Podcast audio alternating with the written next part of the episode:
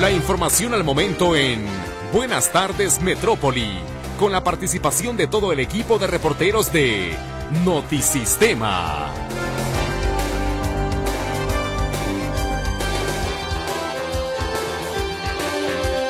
Muy buenas tardes, bienvenido a las noticias. A continuación, un adelanto de la información que esta tarde estaremos compartiendo con usted. Demandan profesores de la UDG información clara sobre la reforma al sistema de pensiones que plantea el rector Ricardo Villanueva. Son dos los policías municipales de Huejúcar asesinados durante una agresión directa, confirma la Fiscalía Estatal. Confirman que en la camioneta que este miércoles chocó contra el tren en Zapopan viajaban personas armadas. El vehículo utilizaba placas falsas. Presentan autoridades tapatías el programa de actividades del Festival G de Luz como parte de los festejos por el 482 aniversario de Guadalajara. Liga la inflación tres meses consecutivos al alza, llega a 4.88%, reporta el INEGI. Rechaza el presidente López Obrador que la refinería de Cadereyta sea la responsable de la contaminación en Monterrey, Nuevo León podría superar los 2 billones de pesos el dinero que habría que destinar a las pensiones del bienestar en el 2050, advierte el Instituto Mexicano para la Competitividad. Con información en materia de meteorología, le platico que la cercanía del nuevo Frente Frío, el número 34 en el noroeste de México, que se combina además con el ingreso de humedad del Océano Pacífico, va a generar algunas afectaciones en estados como Baja California y Sonora, sobre todo con fuertes rachas de viento y un ambiente muy frío, así como oleaje elevado en las costas de Baja California y lluvias con posible caída de nieve o aguanieve en las zonas serranas de estos estados y también en Chihuahua. Se mantiene un sistema de alta presión hacia el centro, oriente y sur de México, lo que va a provocar un tiempo estable con baja probabilidad de lluvia, con un cielo despejado en el resto del país. Respecto a Jalisco, en términos generales, un cielo mayormente despejado, un ambiente cálido esta tarde y durante la madrugada y al amanecer continúan las temperaturas bajas en gran parte de la entidad. Aquí en el área metropolitana de Guadalajara amanecimos a una temperatura de 13 grados, alcanzaremos una máxima de 30. Durante la tarde algunas nubes, un ambiente ligeramente cálido y continúa el ambiente fresco durante la noche, la madrugada y el amanecer. Hoy el sol se ocultará a las 18 horas con 49 minutos y la temperatura actual en el área metropolitana de Guadalajara es de 24 grados. ¿Qué tal? ¿Cómo le va? Me da muchísimo gusto darle la bienvenida a esta emisión de Buenas tardes Metrópoli a través del 1150 de amplitud modulada Radio Metrópoli. Escucha usted la estación de las noticias. Esta tarde trabajamos y lo hacemos con mucho gusto Lulú Torres atendiendo su comunicación a través de las líneas 33 38 13 15 15 y 33 38 13 14 21. Luis Durán en los controles de audio y en este micrófono les saluda su servidor Ricardo Camarena. Le invito a que nos acompañe en este espacio a partir de este momento y hasta las 2 de la tarde para conocer juntos la información más importante generada en lo que ha corrido ya de esta jornada, jueves 8 de febrero del 2024. Ojalá que su día vaya muy bien. Antes de irnos a la pausa comercial, quiero recordarle que también podemos estar en comunicación a través de WhatsApp en el 33 22 23 27 38. Nos vamos pues a este espacio de comerciales y enseguida estamos de vuelta con usted para compartirle todos los detalles de los temas puestos sobre la mesa.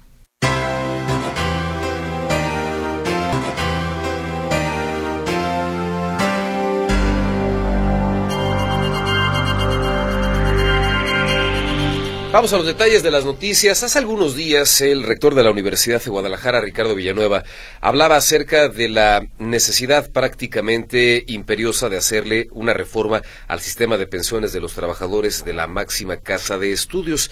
Afirmaba que tiene buenas finanzas, los números están bien, pero que si no se hace algo al respecto, en pocos años se van a quedar en ceros y que por eso es importante meterle mano a este esquema, a este sistema de pensiones que afirma pues tiene que quedar prácticamente ya. La noticia, cómo se recibe entre los trabajadores de la Universidad de Guadalajara. Grisela Torres Zambrano, con los detalles de la información. Hola Gris, buenas tardes, adelante. Gracias Ricardo, muy buenas tardes. Sin duda alguna hace falta información. Y debido precisamente a la falta de claridad, a que consideran que afecta el ingreso y a que no hay rendición de cuentas del fondo actual. Trabajadores de la Universidad de Guadalajara se pronuncian en contra de la intención del rector Ricardo Villanueva de modificar el sistema de pensiones tal como lo anunció el pasado 15 de enero. Esto asegura el académico Héctor Hernández Zavala, a quien escuchamos a continuación. Mira, no, nuestra, nuestra propuesta es que no puede haber ninguna reforma al sistema de pensiones mientras no haya, ¿sí?, una discusión, ¿sí?, entre los afectados y las autoridades que nos muestren, ¿sí?, qué ha sucedido con el, régimen de pensiones desde su creación, cómo ha sido el manejo, porque es de mencionarte que no solamente eh, ha habido pérdidas en el capital, en, el, en los recursos del, régimen de pensiones, ha habido eh, pérdidas debido a que una parte importante del capital o de los fondos del régimen fueron invertidos por, eh, por las personas que dirigen este sistema en activos de renta variable y eso no nos han dado cuenta.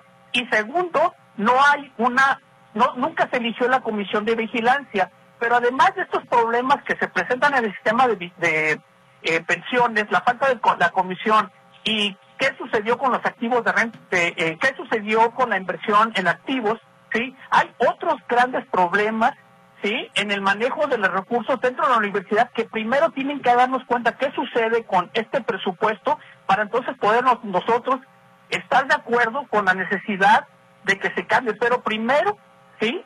Tenemos que discutirlo, porque no solamente es una acción que le corresponde a las autoridades, también los afectados tenemos que participar, ¿sí?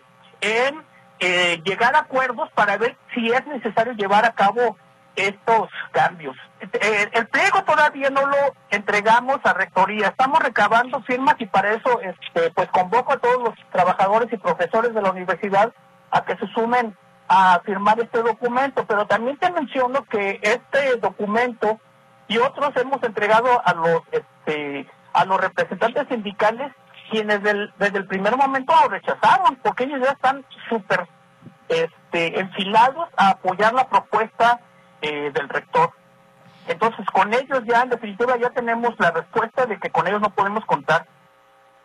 Bueno, Ricardo, tal como lo adelantabas, el rector general Ricardo Villanueva adelantó que antes de que termine su administración, prácticamente le queda un año, realizará una reforma profunda al sistema de pensiones de la Universidad de Guadalajara, dado que el actual podría dejar de ser viable en los próximos 12 años reconoce que este tema tendrá un importante costo político porque de entrada implica una mayor aportación de los trabajadores, claro, con la intención de que no pierdan además ninguno de los logros laborales que se han obtenido con el paso de los años. En la actualidad aportan un 10%, pero eso podría exigir incluso el doble. Por lo pronto, los trabajadores como parte afectada exigen, uno, información, información directa del rector general, claridad y rendición de cuentas como acabas de escuchar, no confían en los líderes sindicales por estar completamente alineados con la Rectoría General.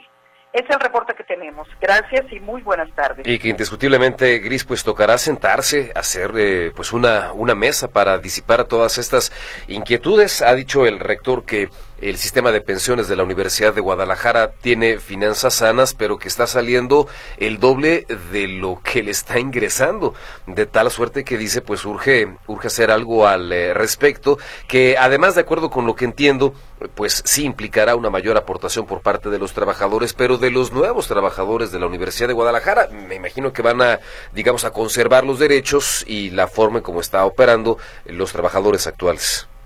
Sí, por supuesto, al rector general Ricardo Villanueva le falta pues eh, esclarecer todas estas dudas de los trabajadores de manera directa, sobre todo tomando en cuenta que son los principales afectados, los más directamente, y como tú lo mencionas, cuando se contempla un aumento en la aportación. Muy bien, pues Gris, muchas gracias, una excelente tarde.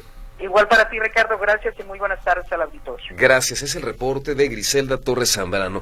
Vamos a otras cosas, información que tiene que ver con algo que está generando preocupación, inconformidad entre vecinos de la colonia Santa Rosa en Guadalajara. ¿Cuál es el problema? Héctor Escamilla, muy buenas tardes, adelante. ¿Qué tal, Ricardo? ¿Cómo estás? Un gusto saludarte, también a los radioescuchas. Mira, comentarte que eh, y este tema ojalá se ponga mucha atención porque sería el principio de muchos conflictos sociales que se van a estar presentando en próximas semanas. Parecería nomás un caso aislado en la colonia Santa Rosa de Guadalajara, pero no, al parecer eh, se apunta a que sea algo que eventualmente estará expandiéndose. ¿A qué nos referimos? En una escuela primaria, Guillermo González Camarena, se llama nuestra escuela, el, se autorizó la instalación de una antena de telecomunicaciones. Recordemos que el gobierno federal inició un programa para eh, ofrecer Internet gratuito de bajo costo, operado por la Comisión Federal de Electricidad. En varias zonas del país ha habido una oposición intensa contra la colocación de antenas de, telecomunicaciones para esta empresa, porque eso es una empresa eh, productiva del Estado, que es la operación de este sistema de Internet, eh, y ante la oposición del director de varias comunidades de la instalación de antenas, bueno, el gobierno federal lo que está haciendo es instalar estos dispositivos, estas antenas, en edificios públicos y están eligiendo escuelas para hacer este, este, este, procedimiento. En esta escuela, que se ubica incluso en la calle San Ildefonso y San Patricio, eh, está muy cerca de un templo, se me olvidó el nombre de este templo, pero es muy conocido aquí, sobre la calle San Patricio, eh, los vecinos eh, se oponen porque afirman eh, que fue escondida como inició la construcción. Digamos que esta antena se encuentra en el extremo poniente de la escuela, era una zona que era una arbolada dentro del plantel educativo, le rebanaron un pedazo al terreno para empezar la construcción de esta antena que mide cerca de 60 a 65 metros de altura. Es de telecomunicaciones, la está construyendo la Comisión Federal de Electricidad y bueno, los vecinos no solamente se oponen por el tema de eh, las radiaciones, que no está del todo comprobado que el efecto genera un efecto a la, población, pero sí la altura, una estructura de gran tamaño que maneja corrientes eléctricas tan cerca de un plantel educativo, el riesgo de colapso ante un sismo dice no está bien cimentado del todo, hay mucha inconformidad. Vamos a escuchar si te parece lo que mencionan algunos de los vecinos, que de hecho estaban todavía hace unos minutos manifestando allá exactamente afuera donde se construye esta antena, que cabe señalar ya fue clausurada con el Ayuntamiento de Guadalajara porque al parecer comenzó su edificación sin permiso. Y ahorita que debemos de escuchar a los testimonios, entenderemos un poco quién autorizó este monstruo. Escuchemos. Así es, no hubo una, una, información, sobre todo para los vecinos, para ponerse esta, eh, esta antena. Nosotros nos, reunimos varios vecinos como lo hemos estado haciendo y pedimos hablar con el director de la mañana y él nos dijo, pues sí, nos dijo que era mm, la indicación del, por parte del Departamento de Educación, pero que pues traía beneficios porque y que era por parte de la Comisión Federal. Entonces, ¿cuáles beneficios? Porque yo sé que nadie da, porque creo que a los padres de familia, a los niños les dijeron que el Internet iba a ser gratis. En las escuelas el Internet es gratuito. Nosotros aquí, en esta parte de aquí tenemos la primaria, a un lado tenemos un kinder, tenemos aquí a dos cuadras otras dos primarias y aquí a otras dos cuadras otra primaria. ¿Qué, norma es esta, perdón, la que establece que no se permite? esto es el... Nos da, nos da un norte para buscar. Sí, es por medio del Congreso del Estado de Jalisco. El, nosotros nos dimos a la tarea de, buscarlo, el dictamen, y aquí pues empezamos a ver que ahí está esto de acuerdo al, Congreso y las, eh, lo que puede perjudicar a la población, ¿sí? Los daños, sobre todo los daños. Y ya no, no se olvida que la antena se mueve, la verdad, entonces no está bien cimentada. E, esta parte de la escuela que era antes, antes de que tumbaran estaba deshabitada. Era nada más un... Pues había muchos árboles y no daban, este, no había nada. O sea, de hecho está tapada para que los niños no se acercaran peligrosamente y ahora resulta que les ponen esto más peligroso porque está, esto no está, no es para los niños.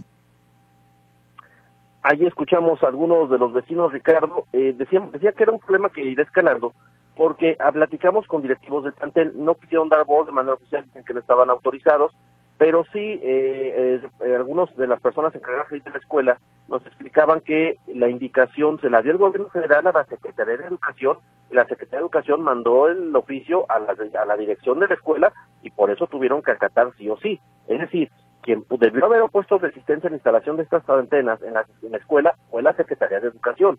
Ahora, también lo que mencionan es que hay un listado de hasta 150 primarias donde estarían instalando estas antenas de telefonía, de telefonía celular, de telecomunicaciones y de internet para una operación de esta red que está impulsando el gobierno federal. Entonces, eh, aquí lo que decimos, el tema del conflicto que está presentando en esta escuela de, San Patricio San Ildefonso, en San la Colonia Santa Rosa de Guadalajara, eventualmente se va a replicar en otros planteles educativos. Termino mi reporte comentándote que en la colonia Tabachines, en, eh, a principios del ciclo escolar hubo un conflicto en una escuela porque estaban instalando a la mitad del plantel. La comisión se ocurrió simplemente poner a la mitad del plantel una antena de, eh, de, de, de, media a la mitad de un plantel educativo, de una, no de primaria o secundaria. Y bueno, se logró echar para atrás este proyecto, pero al parecer ya es como, ya se está haciendo costumbre que a falta de, de lugares con, para colocar eh, instalaciones de telecomunicaciones, pues simplemente deciden, ah, la ponemos en la escuela porque es nuestro terrenito, ahí van a estar haciendo estas instalaciones y pues la Secretaría de Educación al parecer tampoco eh, eh, eh, metió mucho las manos o metió resistencia para este tipo de edificaciones. Estos reportes, Ricardo. Muy buenas tardes. Y son temas, mi estimado Héctor, que se tornan pues muy complejos, ¿no? Porque de pronto en los asuntos de carácter jurídico, entre suspensiones, licencias, eh, amparos, en fin, se suelen entrampar y las obras suelen terminarse.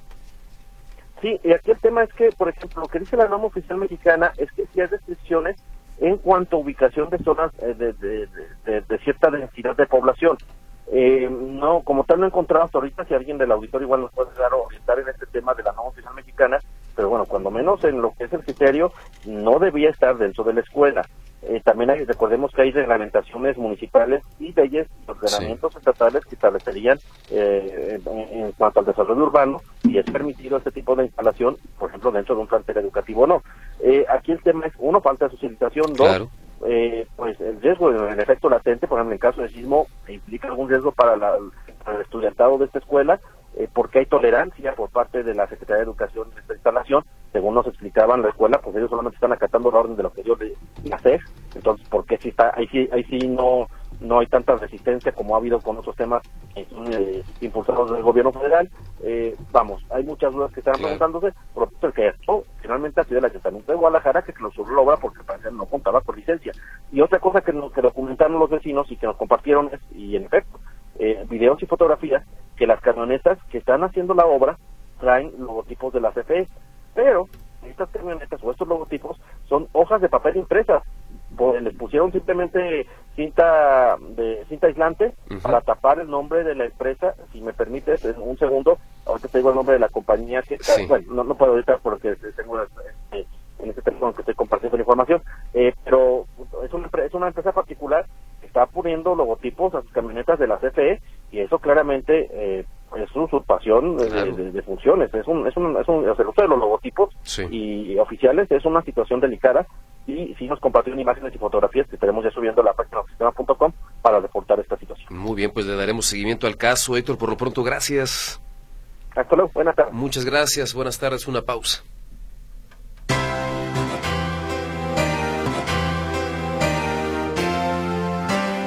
Bueno, febrero es un mes particularmente importante para Guadalajara. Se conmemora eh, un aniversario más de su fundación, 482 años, y como parte importante de las actividades eh, propias de los festejos que se organizan, el Festival G de Luz, del que vamos a platicar con usted en este bloque a través de la conversación de Esteban Estrada, director de la Agencia Estatal de Entretenimiento del Estado de Jalisco.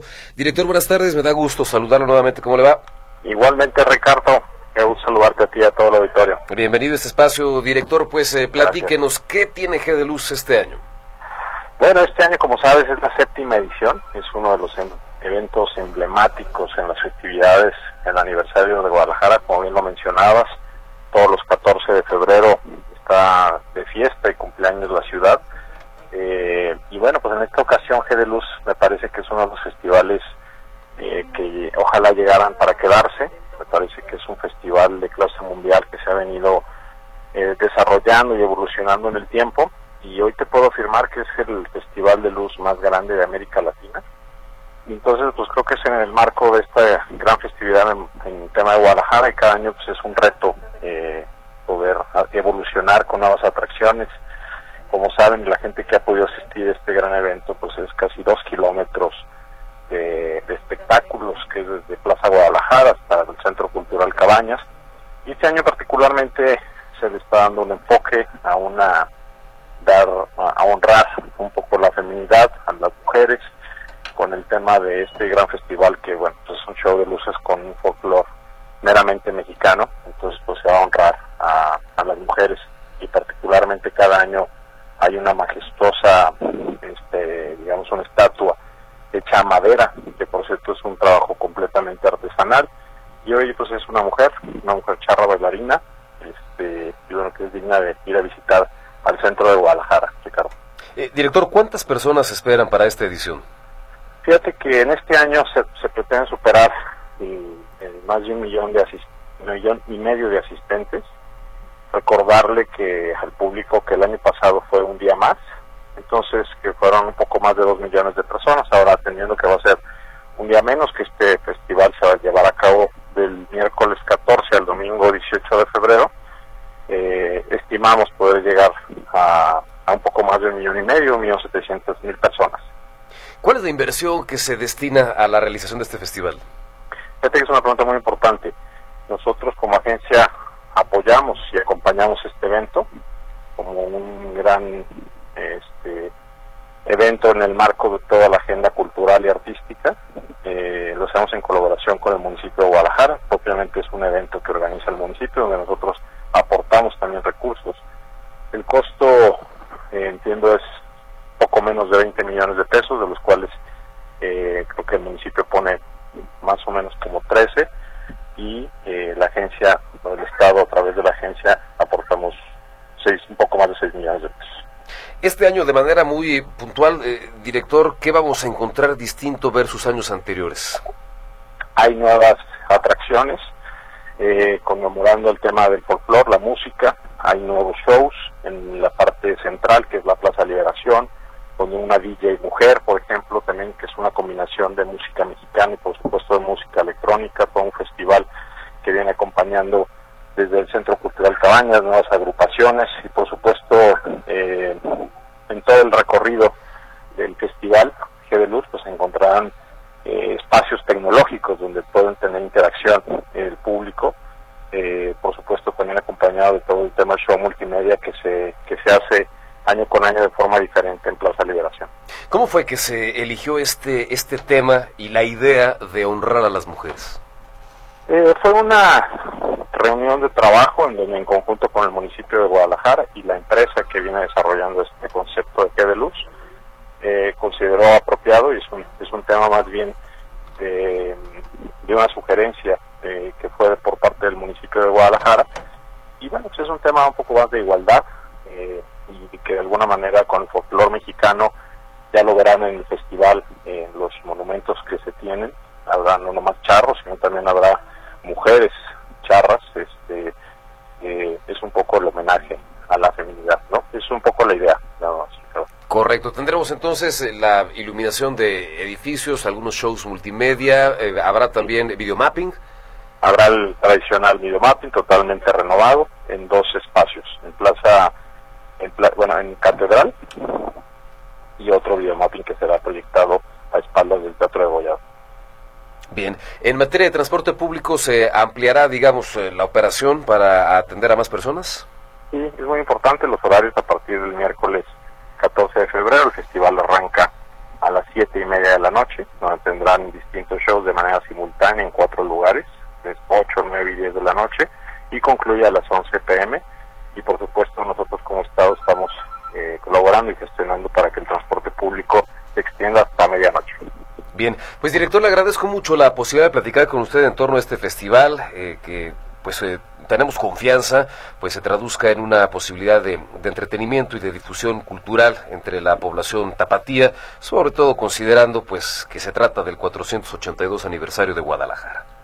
No, es correcto, Ricardo. Como siempre, muchas gracias por el espacio y pues invitar a todo tu auditorio a que pueda participar de esta gran festividad, que espero que sea un gran legado de esta administración, el Festival que de Luz.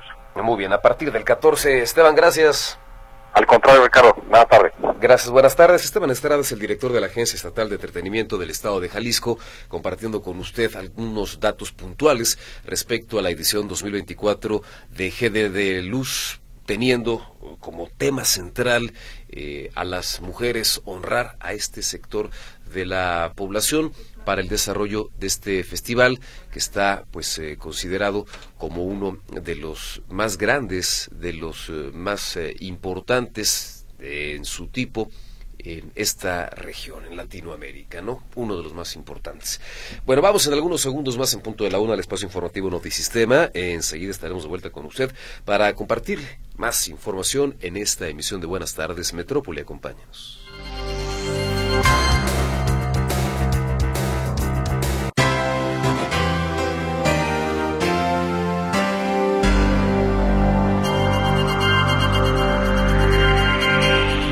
Continuamos en esta emisión de Buenas tardes, Metrópoli. Muchísimas gracias por estarnos acompañando. Vamos a echarle un vistazo a las notas más importantes de las últimas horas. Demandan profesores de la UDG información clara sobre la reforma al sistema de pensiones que plantea el rector Ricardo Villanueva. Son dos los policías municipales de Huejúcar asesinados durante una agresión directa, confirma la Fiscalía Estatal. Confirman que en la camioneta que este miércoles chocó contra el tren en Zapopan viajaban personas armadas. El vehículo utilizaba placas falsas. Presentan autoridades tapatías el programa de actividades del Festival G de Luz como parte de los festejos por el 482 aniversario de Guadalajara.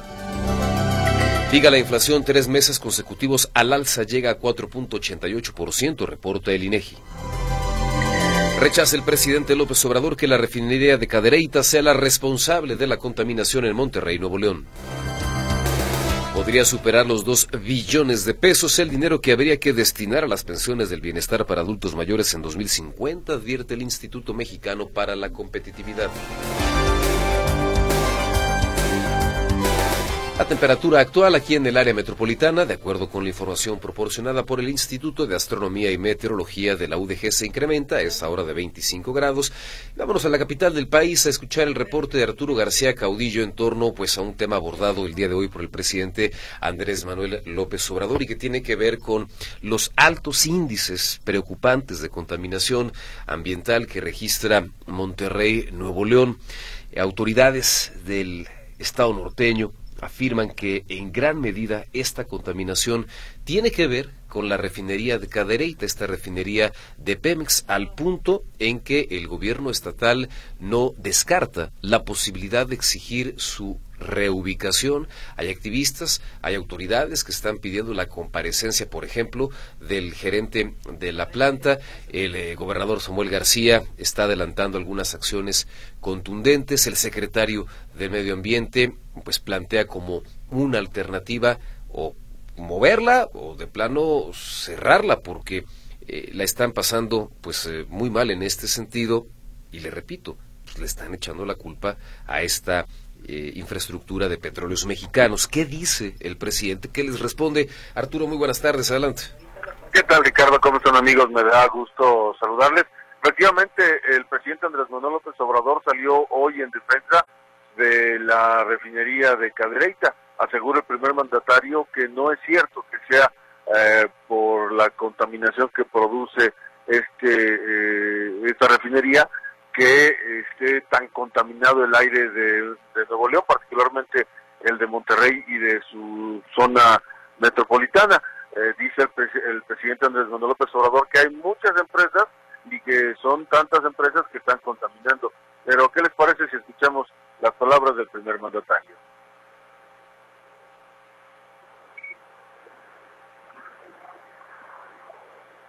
Ahorita digo con quién.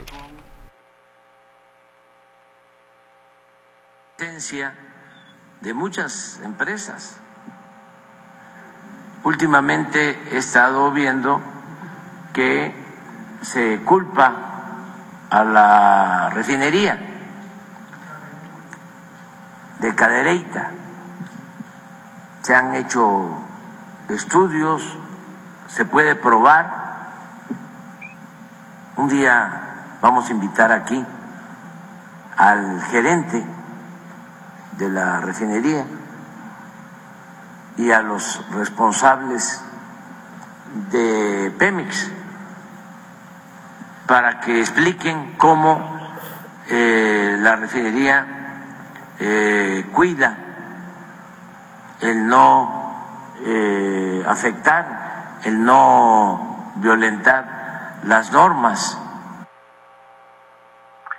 Estos funcionarios de Petróleos Mexicanos podrían eh, presentarse a la conferencia mañanera en 10 o 15 días, dijo el presidente López Obrador. Sin embargo, considerando que estamos en pleno en plena etapa electoral, pues dice que tampoco le parece buena idea, que él preferiría esperar a que pasaran las elecciones para que entonces se dieran esas explicaciones, porque cualquier eh, tema eh, en este momento, dice, es utilizado con fines electorales o politiqueros, de tal forma que pues él sigue defendiendo a esta refinería, aunque en las últimas semanas y meses han sido muchas las voces que han eh, criticado la operación de esta refinería de Cadereyta dicen que pues ya es una planta demasiado vieja, demasiado antigua, que requiere demasiada inversión para poder trabajar bien y al 100% y que por eso está contaminando tanto.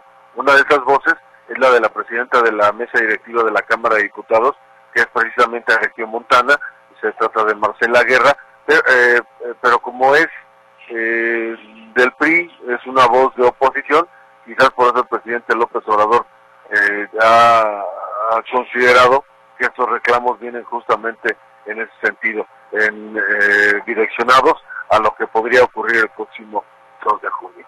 Mi reporte, Ricardo. Buenas tardes. Que lo cierto, mi estimado Arturo, es que todo lo que de pronto las autoridades hacen o dejan de hacer, pues sí, sí tiene fines políticos y sí persigue fines electorales y hace eh, apenas algunos días, esta semana, si no me equivoco, el propio presidente López Obrador pues reconocía que, pues por ejemplo, su paquete de reformas, pues sí buscan, por ejemplo, incidir en el proceso electoral. Sí, apenas ayer lo hizo, eh, lo reconoció abiertamente, Hoy la mitad de su conferencia mañanera, si no es que más, fue dedicada justamente a estos temas, a tratar de hacer recapacitar a la gente, a que los jóvenes, dice, y los ciudadanos estén enterados de qué es lo que está ocurriendo, a que a criticar pues una y otra vez a lo que es la eh, lo que él llama el neoliberalismo, este periodo que inició con Salinas de Gortari en 1982. En fin, todo este tema eh, pues es eh, de la tela de donde corta todos los días el presidente López Obrador, así es que pues me parece que tampoco es, mm, digamos, una autoridad moral, hablando con sus propios términos, como para decir que los, los otros o los demás toman los temas y los usan con fines electorales todos, todos, eh, vaya más allá del personaje, más allá del partido político, y se entiende, pues están en el ajedrez, de eso se trata, de hacer o dejar de hacer para jalar eh, votos, para darle continuidad a sus eh, proyectos, pero vaya a decir que, que, unos sí y otros no, pues sería incurrir en una imprecisión. Sí, exactamente, a todos lo utilizan, aunque, pues bueno, una de esas voces que hace algunos años, cuando era oposición, reclamaba abiertamente y hasta le gritaba al presidente Fox cállate chachalaca, pues hoy es que justamente eh, está utilizando todos los medios posibles para hablar, para incidir, para meter las manos en el proceso electoral.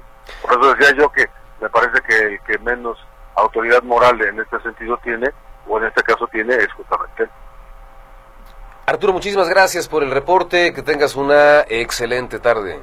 Igualmente, un abrazo y hasta pronto. Gracias, abrazo de vuelta. La información en voz de Arturo García Caudillo, hablando precisamente de este tema, que incide en asuntos de interés público y que en mayor o menor medida eh, también se, se, se traducen en herramientas de apoyo golpeteo en el terreno de lo electoral, la Coparmex considera preocupante que el presidente López Obrador haya presentado al Congreso un paquete de 20 iniciativas de reforma en tiempos electorales y que se dejen de lado temas críticos como el de la inseguridad, el crecimiento del crimen organizado, el desabasto de agua y de medicamentos. La Coparmex enfatiza que debe analizarse la viabilidad y el impacto de cada una de las propuestas, además de que deben escucharse cuáles son los planteamientos o las posturas que fija la oposición.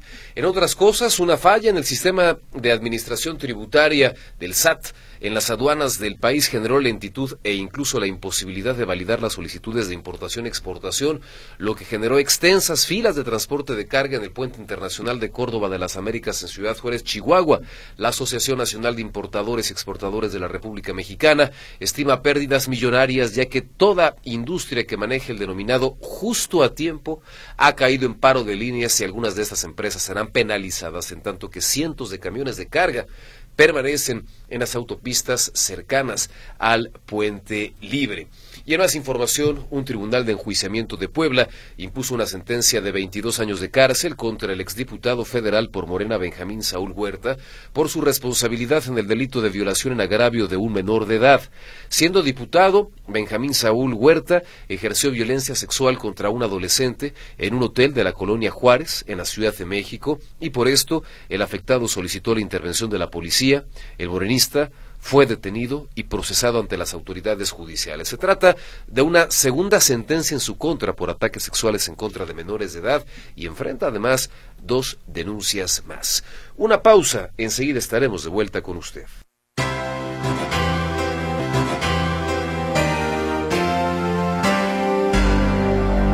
Continuamos con la información en esta emisión de Buenas tardes Metrópoli. Muchísimas gracias por su compañía. Y mire, vamos a platicar acerca de la chamba, de la contribución social que hace la Fundación Construyendo y Creciendo, una fundación que eh, de manera muy concreta brinda educación a trabajadoras y trabajadores de la construcción para que puedan terminar algunos de sus estudios, por ejemplo, la primaria, la secundaria o la preparatoria. Para ampliar esto, esta tarde me da mucho gusto recibir a través de la línea telefónica la presidenta de Construyendo y Creciendo, Roxana Fabris. Presidenta, muy buenas tardes, muchas gracias por acompañarnos. Al contrario, muy buenas tardes a ti y a todo tu auditorio. Bueno, a ver, platíquenos sobre este proyecto. Claro esta fundación va a cumplir ya 18 años, tenemos ya un buen rato trabajando y como bien lo decías en la introducción, principalmente nos dedicamos a dar educación y capacitación a trabajadoras y trabajadores de la construcción. Este sector tan importante para nuestro país, déjame darte un dato, generan cerca del 14% del PIB como industria inmobiliaria y desafortunadamente es uno de los sectores que mayor rezago educativo tiene el promedio educativo de un trabajador de la construcción es de quinto de primaria. Así es que algo tenemos que hacer y pues eso es para lo que llega la Fundación Construyendo y Creciendo. ¿Y cómo lo hacemos? Colocando aulas de estudio, salones de clases dentro de las obras en construcción. De esta manera los trabajadores pueden estudiar antes o después de la jornada y vencer pues los, las limitaciones que tenemos todos los adultos para estudiar, el tiempo, la distancia y sobre todo la parte económica, porque para los trabajadores que están en nuestras aulas la educación es gratuita. ¿Cómo se fondea este proyecto? Pues mira, tenemos la fortuna de tener muchos aliados. Somos una fundación privada, eso sí que recibe recursos del público en general. Muchos de los aliados son los desarrolladores y constructores que cuando ponemos un aula en sus obras generosamente nos dan un donativo, pero también lo hacemos a través de donativos de la sociedad en general, con un programa que se llama Beca a un albañil, a través del cual con un donativo recurrente las personas pueden ayudarnos a acercar este servicio educativo tan importante para estas personas que construyen nuestro México. Durante todos estos años en los que ha venido operando esta eh, Fundación Roxana, ¿cuáles son, eh, digamos, los resultados? ¿Cuál es el corte de caja que tienen ustedes? ¿A cuántas trabajadoras y trabajadores de la industria de la construcción han logrado ayudar, les han echado una mano para poder concluir con sus estudios? Mira, ya son más de 30, 33 mil personas las que hemos podido atender en nuestras aulas, estudiando, como bien decías, primaria, secundaria, preparatoria, computación, cursos de oficios, en cerca de 250 aulas instaladas ya en todos estos años, en 25 estados de la República, desde luego Jalisco uno de los más importantes, y de estas personas cerca de 20 mil han logrado concluir algún nivel de estudios, lo cual pues les abre la posibilidad a que logren lo que quieran en su futuro. Ahora, eh, ¿cómo pulsa usted, eh, Roxana, el, interés de las y los trabajadores de la industria de la construcción? ¿A cuántos sí les interesa concluir sus estudios, eh, superarse, tener aspiraciones distintas en términos educativos y eventualmente profesionales?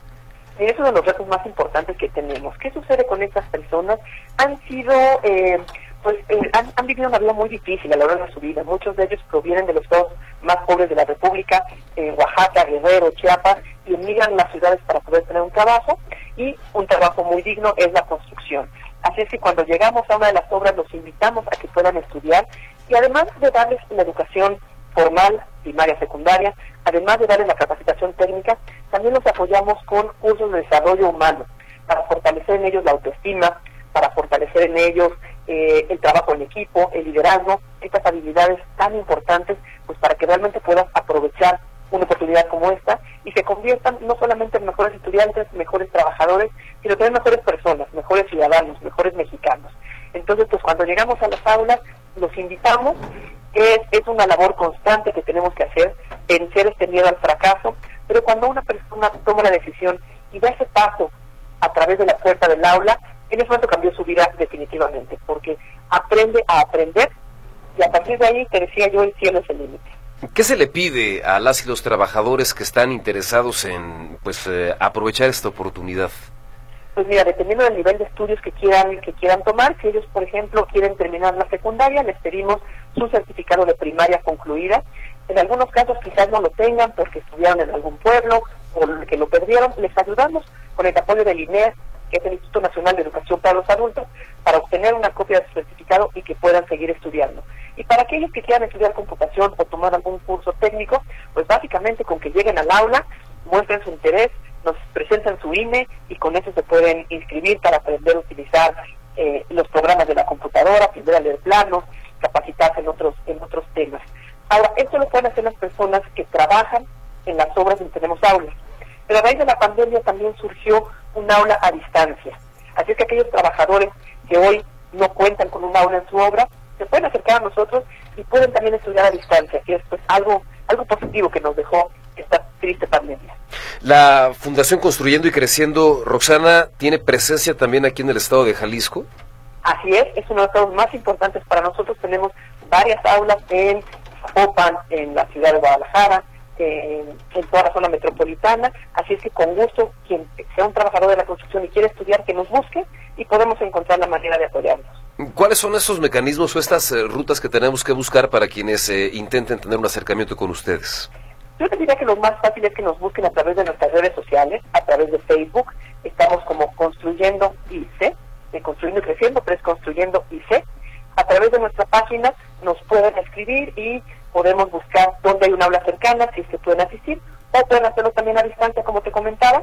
Lo importante es que tengan esa decisión de decir, yo quiero seguir estudiando, no me quiero seguir superando, y quiero ser un ejemplo para mi familia, para mis compañeros, para mis comunidades. Y es además, eh, me imagino que un, un apoyo y un acompañamiento totalmente gratuito. Es correcto, para los trabajadores que estudian en las aulas es totalmente gratuito.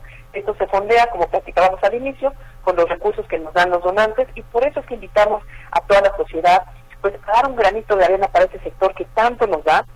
El lugar donde tú estás transmitiendo fue construido por un trabajador de la construcción, donde yo estoy tomando esta llamada también. Y los que nos escuchan ahorita a través de la radio están en un lugar construido por un trabajador de la construcción, sea una carretera, sea un centro comercial, sea una oficina. Así es que creo que como sociedad podemos hacer algo para que ellos mejor en su calidad de vida y sean un mejor ejemplo para sus hijos, que puedan ser mucho más de lo que fueron sus padres.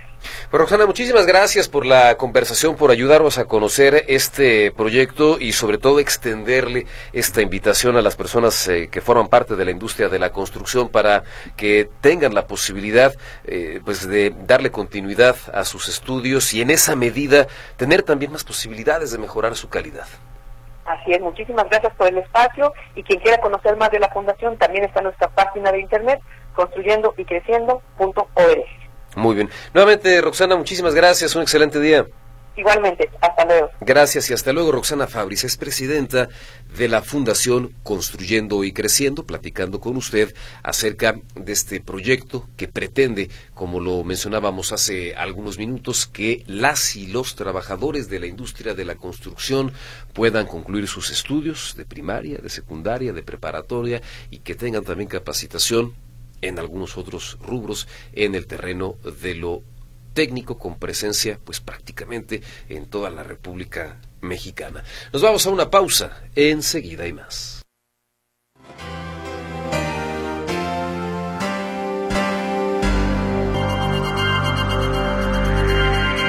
Vámonos ahora a la información deportiva. Martina Barro Vázquez esta tarde con nosotros. Hola Martina, adelante. Hola, ¿qué tal Ricardo? Muy buenas tardes, gracias. Vámonos con la información deportiva.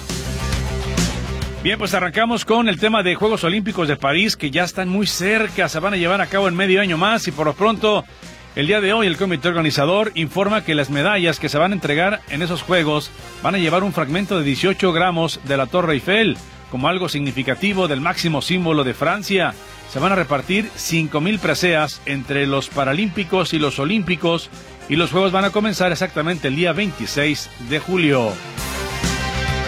La Fórmula 1 dio a conocer el día de hoy que llegó a un acuerdo para que se mantenga en el calendario uno de los más espectaculares grandes premios como lo es el de Gran Bretaña y que se seguirá corriendo en el histórico circuito de Silverstone. La categoría informó que el nuevo contrato contempla que el inmueble reciba nuevamente la competencia hasta el año 2034, es decir, 10 años más. Ese gran premio se lleva a cabo desde el año de 1950. En béisbol de grandes ligas, Vladimir Guerrero Jr., uno de los mejores peloteros en el momento en grandes ligas, bueno, pues ganó. Ganó un arbitraje salarial a los azulejos de Toronto que le otorga 19.9 millones de dólares, una cifra récord en este tipo de recursos.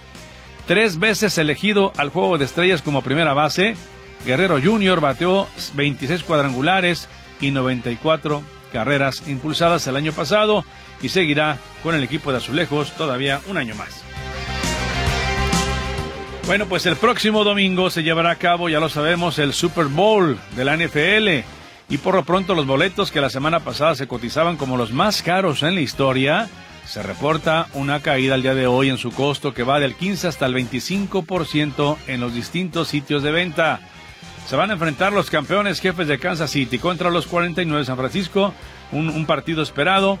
Eh, disputarán este encuentro para definir al campeón de la NFL en Las Vegas, Nevada, un estadio que tiene además capacidad para 65 mil personas. El pasado primero de febrero, el costo del boleto para este juego iba de los 7.180 dólares hasta los 12.121, más del doble de los 5.600 dólares que costó el año pasado, pero aún así se dice que ya están más baratos en la reventa.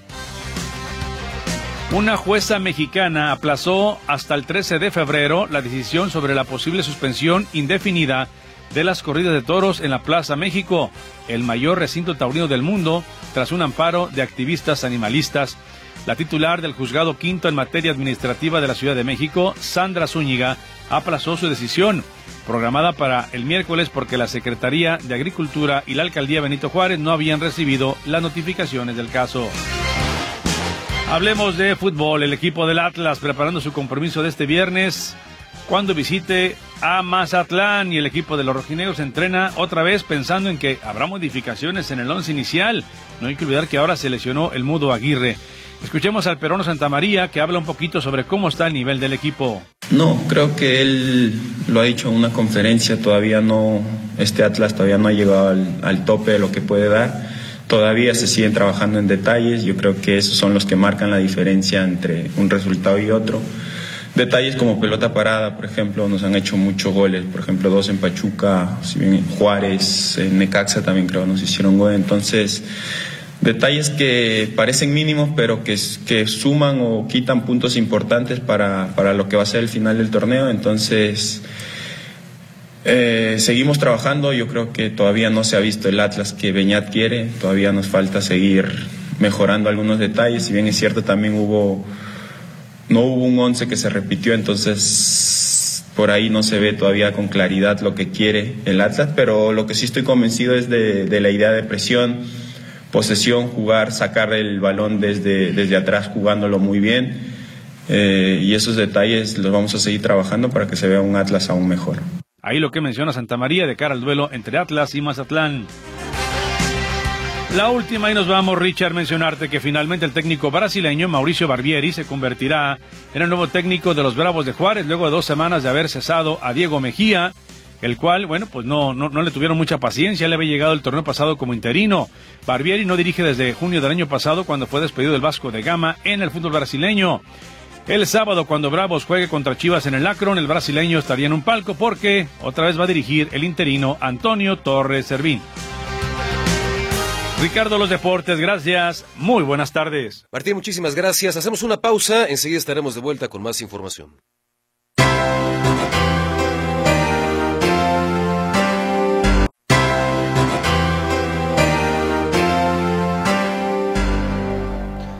Vámonos a la información en materia de espectáculos. Pilar Gutiérrez, esta tarde con usted. Hola Pilar, adelante. Hola, ¿qué tal? Muy buenas tardes. El día de hoy en Información de los Espectáculos les cuento que el actor Ryan Gosling salió a hablar una vez más sobre los premios de la Academia, pero en esta ocasión sobre su participación y si es que podría tener una presentación dentro de la ceremonia. Y es que el actor que le da vida al personaje de Ken en la cinta de Barbie, les recuerdo que está nominado en la categoría de Mejor Actor de Reparto, pero la película también está nominada con dos temas a Mejor Canción original, donde se encuentra la música de Billie Eilish y también el tema de I'm Just Ken, que fue interpretado por el mismo Ryan Gosling. Y fue de este tema del cual el actor habló de la posibilidad de que pueda subir al escenario de los Oscar para interpretar la famosa canción. Esto a pesar de que nunca ha actuado para una audiencia tan grande. Sin embargo, dice que la academia aún no ha tenido ningún acercamiento con él para tener alguna presentación, pero él está bien a la posibilidad de hacerlo y además le emocionaría muchísimo poder demostrarlo dentro de esta ceremonia. Y es que la canción se convirtió en todo un fenómeno tras el lanzamiento de la película y llegó a ser una de las favoritas del público, teniendo ya hasta su versión navideña. Así que para todos los fans hay esperanza de que esta canción sea presentada en la ceremonia de los premios Oscar y además estaría muy interesante ver toda la producción que podrían lograr con esta canción al presentarla ahí.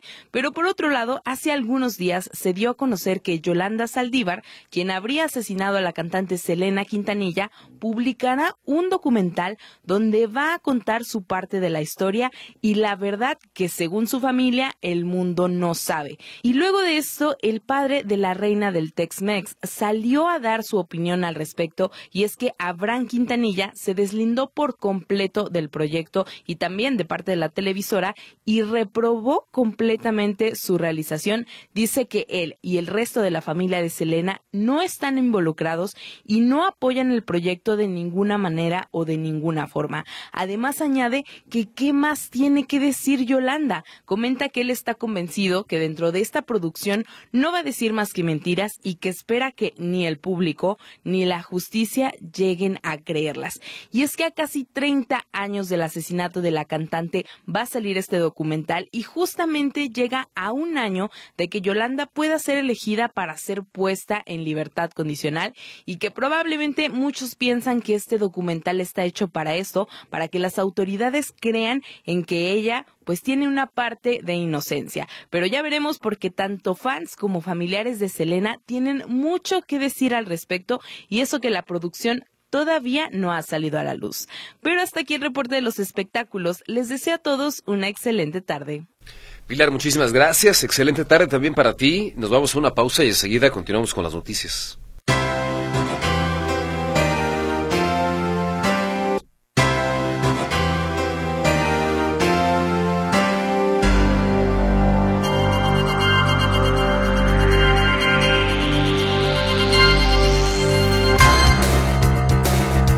Continuamos en esta edición de Buenas tardes Metrópoli. Muchas gracias por su compañía. Antes de continuar con más noticias, comentarios de parte de nuestros escuchas, el caso del señor Ábalos, quien nos está reportando a unos vecinos que en su cochera instalaron un taller, todo el día taladran, serruchan, bueno, muy molesto para todos los vecinos estar con el ruidajo. Soy y, son eh, personas conflictivas, no se les puede decir nada porque bueno, se ponen, se ponen muy malitos, ¿no? Así que eh, lo que le están pidiendo en este caso a las autoridades es que vayan y clausuren de plano este negocio que ni siquiera sabemos si está operando con todas las de la ley. Están al aire libre como taller en una zona estrictamente habitacional, en la que, por cierto, viven algunas personas con ciertas enfermedades, les eh, molestan mucho estos ruidos. Esto que le platico en dónde ocurre, de acuerdo con lo que nos está reportando el señor Ábalos, en Avenida San Jacinto, esquina Enrique Olavarría de Ferrari, en Jardines de la Paz, en el sector Reforma, en Guadalajara, es chamba del ayuntamiento o del gobierno tapatío. Este domicilio al que hacemos referencia para digamos, darle más datos al personal de inspección. Está a dos cuadras de la Clínica 14 del IMSS. Ojalá que hagan algo, que cierren esta cochera disfrazada de taller, eh, que se ha convertido, pues, eh, verdaderamente en una molestia para los vecinos de entrada, pues ver si están operando o no de forma regular. Mario Rodríguez dice, independientemente, esto a propósito de una nota que nos compartía Héctor Escamilla sobre la construcción de una, o el montaje de una torre, de una antena, dice, independientemente de que sea un tema de la Comisión Federal de Electricidad, los reglamentos municipales requieren pues, los trámites correspondientes para la expedición de la autorización de la colocación de esta antena y las obras inherentes. Si incumplen con el reglamento, la autoridad podría negarles el permiso para la, colocación de esta. Totalmente de acuerdo. Digo, independientemente de quién desarrolle la obra, los permisos municipales sí o sí se tienen que tramitar. Esto de lo que estamos platicando, pues corresponde a la inquietud que hacen vecinos de Santa Rosa en Guadalajara, que le están exigiendo a las autoridades que frenen el montaje de una antena de telecomunicaciones dentro de una escuela, ahí en la calle San Patricio, los vecinos señalan, entre otras cosas, que hay riesgos de que una estructura tan eh, elevada pues eh, pudiera colapsarse, incluso afirman que se demolió parte del plantel para poder colocar esta estructura. Ya en su momento el gobierno de Guadalajara realizó la clausura de más de, de esta antena de más de 60 metros que, según afirman, es parte del programa de Internet del gobierno federal. Federal o no, lo cierto es que tendría que contar con las autorizaciones correspondientes y este pues es un tema que preocupa a los vecinos, especialmente a los padres de familia de este plantel educativo. Felipe Lomelí dice de plano a estas alturas quien le sigue creyendo al presidente López Obrador que todos los días aprueba, rechaza, condena, indulta, purifica a priori, solo utilizando su criterio según le conviene y jamás con datos duros y pruebas medibles y contundentes de las afirmaciones en los más de cinco años de este sexenio, pues cada quien, ¿no? Cada quien sabrá. Eh, otro de nuestros radioescuchas, Elena, dice, seguimos con problemas en la aduana, en Guadalajara, la mayoría de las operaciones, seguimos detenidos. Hace algunos minutos le platicábamos a usted lo que ocurría eh, en la parte norte del eh, país, en Ciudad Juárez, en Nuevo Laredo, que el sistema del SAT estaba fallando y que esto pues los mantenía prácticamente sin poder ni importar ni exportar, con la implicación que tiene, por ejemplo, para muchísimas empresas. Hablamos incluso, en ciertos casos, hasta de pérdidas millonarias y el tema, por lo que nos está compartiendo en este caso Elena, se está replicando también aquí en Guadalajara. Una persona que nos pide guardar el anonimato nos platica que están construyendo una parada de camión a la entrada de Bugambilias, zona que se inunda, bueno, cada año, temporada con temporada, de lluvias, el agua llega a subir hasta 50 centímetros y la pregunta es, bueno, ¿cómo se les ocurre construir esta parada? Además del caos por la entrada a Ciudad Ugambilias, bloqueando negocios, un desorden, el despilfarro del dinero, es lo que dice esta persona que nos pide guardar el anonimato y que la edificación de esta parada de transporte público y es una de tantas, pues corresponde a este proyecto que recientemente anunciaba el gobierno estatal para reordenar y para tratar de brindar un mejor servicio en materia de transporte público en el corredor de López Mateos, lo cual implica hacer un ajuste en rutas, pero también generar mayor infraestructura.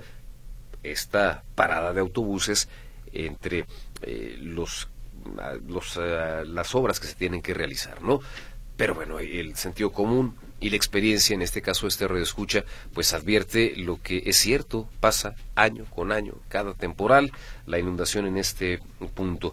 Claudia dice, tengo un vecino que le cortaron la luz y el agua, él hizo la reconexión para tener agua y luz en Pedro Gómez Valadez, en el número, ¿qué? 912 en alcalde Barranquitas, así que pues parece que a los chinos está se está proporcionando esta persona los servicios. Ahí está el reporte al aire.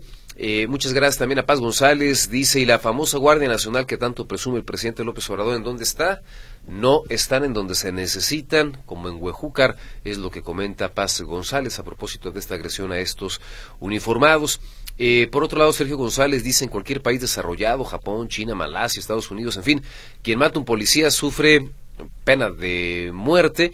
Urge que en todos estos tiempos se instaure la pena de muerte aquí en México por los asesinos eh, reincidentes, entre otras cosas, eh, que conduce a tantos desaparecidos, comenta Sergio González.